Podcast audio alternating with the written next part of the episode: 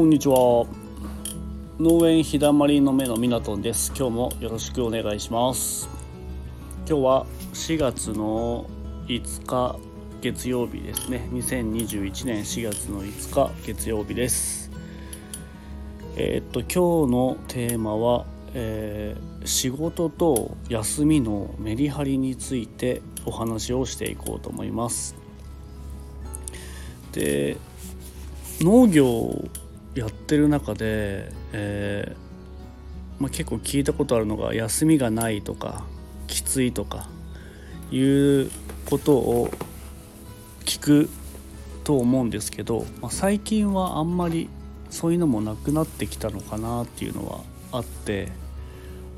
まあ、働き方改革とかねいう言葉も出てきてるくらい、まあ、農家でも法人化してるところとかあと雇用しているねところとかも、えー、しっかりと休みも週休2日週休1日とか入れてるところもあるんですけど、まあ、一般的にまだまだ、えー、家族経営している農家とか、えー、個人でやってる農家って、え忙しくなるとどうしても休みが取れなかったりするのは現状で現状としてあるかなというふうに思うんですけど実際うちも忙しくなってくるとうん、まあ、1ヶ月間休みなかったりとかいうところもありますで今の時期はまだ植え付けの4月入って植え付けの時期で忙しいんですけど、まあ、雨があったりすると、えー、不定期で休みを入れたりもするんですけどもうん大体今平均で日曜日の午後から休むっていうのが、えー、メインになってますね今の時期でいうと。で今まではうん本当休みも何もなくて、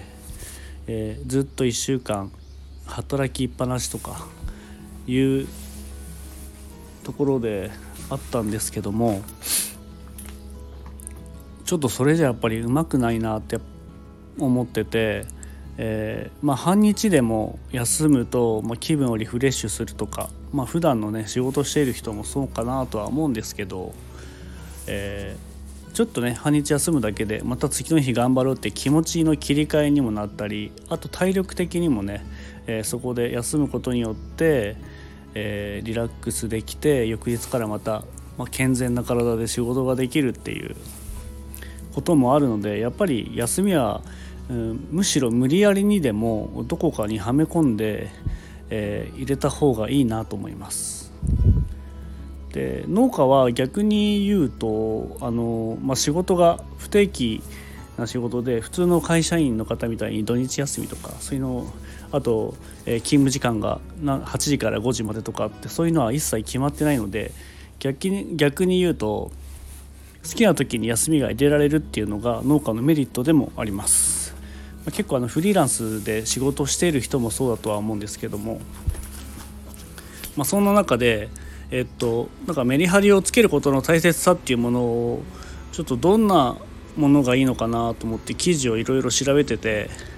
えー、ちょっといいなと思った記事があったので、えー、それを紹介したいしていきたいなというふうに思います。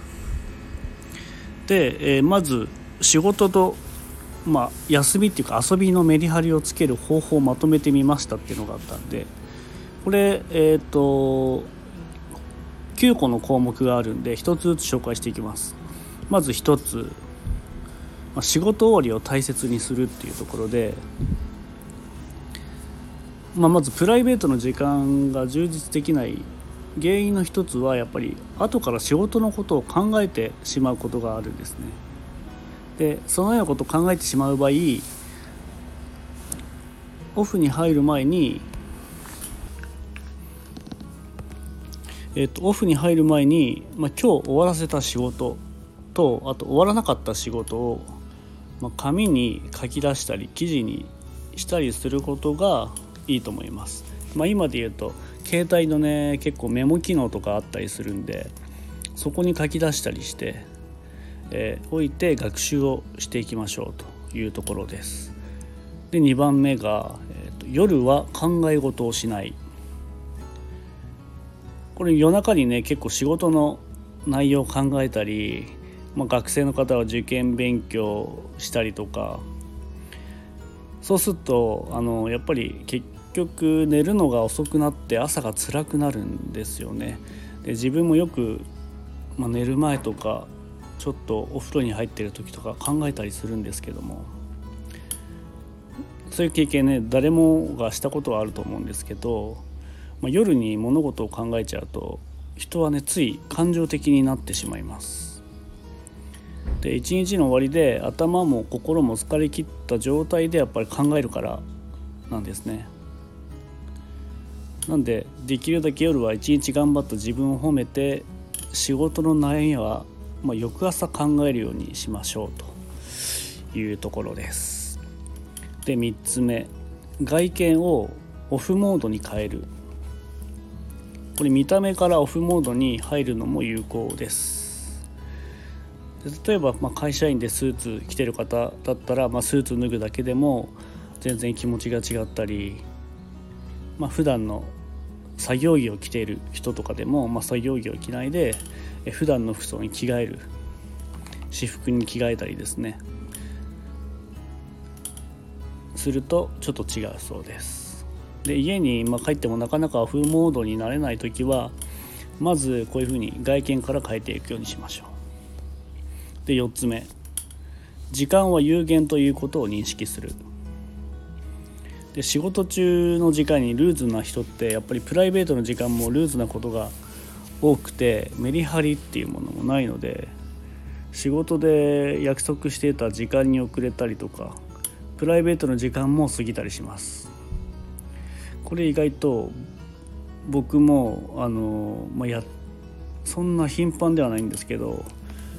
ちょっとルーズな部分もあるのかなって自分で思っちゃいますこれ。だここもやっぱり直していかなきゃいけないところでもありますね。で時間はやっぱ誰にでも平等に与えられてるものですね。で仕事をする時間も家でダラダラ過ごす過ごす時間も同じ時間ですね。なので限られた時間の中でどんだけ有意義に過ごせるかを考えれば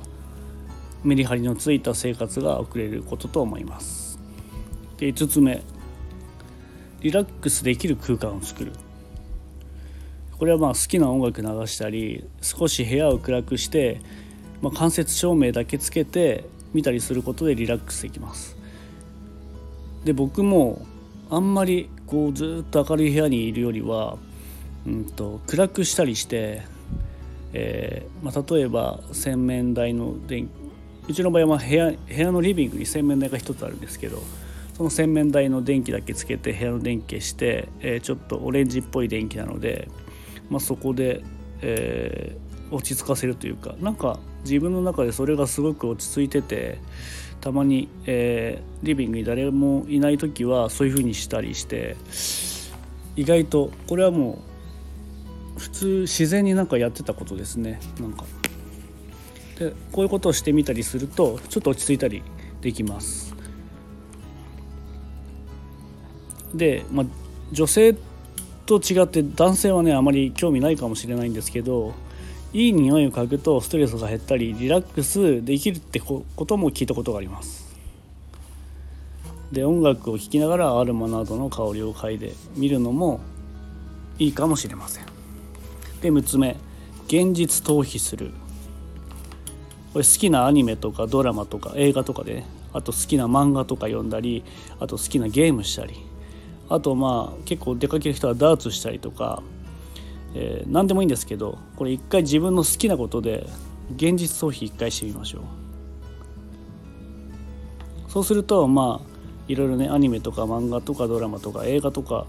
面白く見れるので見る人に元気を与えるというところですで現実逃避すれば自然に仕事のことも頭から忘れるかもしれませんなんですけど結構ねやっぱりすごい、えー、一大プロジェクトを抱えてるとかあともうどうしてもこれをしなきゃいけない時、えー、もう明日までに終わらせなきゃいけないとか、まあ、そういうこともあるとは思うんですよね。まあ、それはそれで、えー、しっかり仕事はしなきゃいけないんですけども例えば1時間だけとかそういう時間を見つけて、まあ、1時間ぐらいだったらね後から取り戻せる時間だと思うので一回リセットしてえ何も考えないでそういうことをすると。いうことも一つの方法かなと思います。で7つ目。コミュニケーションを多くする。でプライベートと仕事を楽しめない理由の一つに休みが取りにくい環境だったりとかあと人間関係。でプライベートの計画が立てれないというものがあります。でそうならないためにも普段からコミュニケーションを多く取ることを心がけて気軽に休日を得る環境を作るのもオンとオフの切り替えるには大切なことですと。いうところです。ここはねやっぱり会社勤めてても人間関係ってやっぱ人それぞれ好きな人もいたり嫌いな人もいたり会う人がいたり会わなかったりする人もいると思うんですけど、まあ、やっぱりオフのことを充実させるためにも、まあ、仕事でも、えー、まあ、少し我慢するところは我慢したり相手の話をよく聞いたり相手のいいところを見つけたりってすることも、まコミュニケーションを取る上で一つ必要なことかなというふうに思います。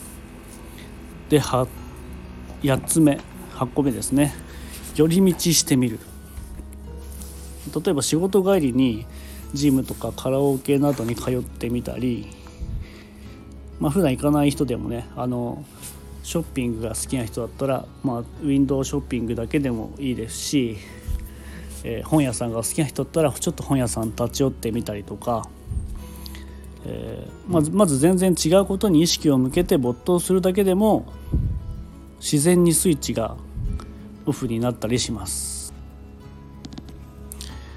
で、まあ、仕事終わりに楽しい予定とか入れると、まあ、今後のね仕事の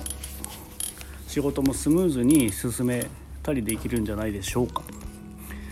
あと最後の9個目プライベートを充実させる。まあ、これは何よりも仕事を充実させるためにはプライベートを充実させるのが一番だと思います。で人は気持ちに流されやすい生き物なので、まあ、これは誰でもそうなんですけどね、まあ、プライベートとかで嫌なことがあるとどうしても仕事に持ち込んじゃうんですよね。そうすると、まあ、仕事の効率が落ちたりとか仕事で変なミスしたりとかってどうしてもしがちなんですね。で反対に自分の時間が充実してると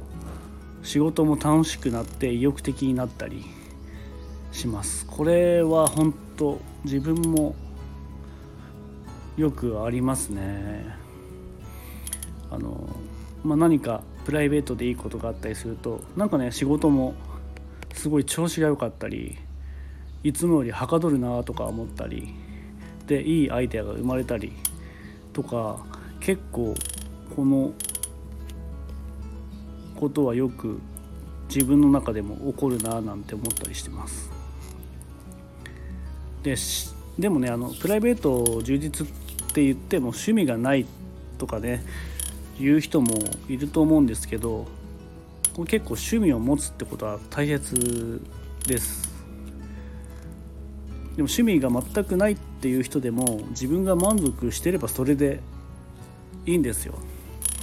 あの無理やりねあの別に趣味を作る必要もないし作ろうと思ってねできるもんじゃないしまあそれはそれで、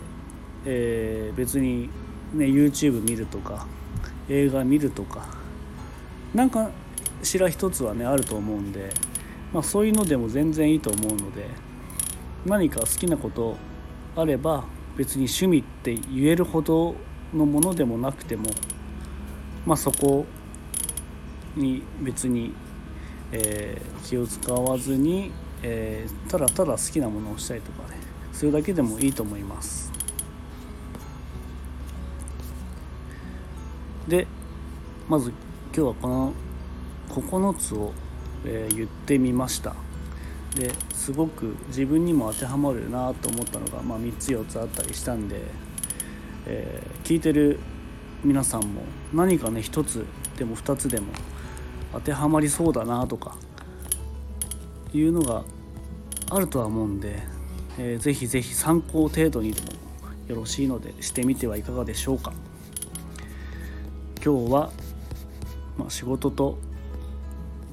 プライベート、まあ、休みとかねのメリハリをつけることの大切さっていうものをテーマにお話しさせていただきました。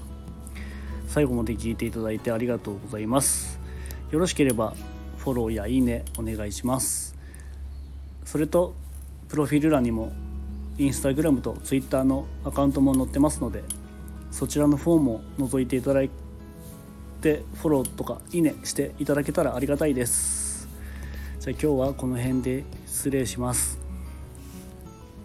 さよなら。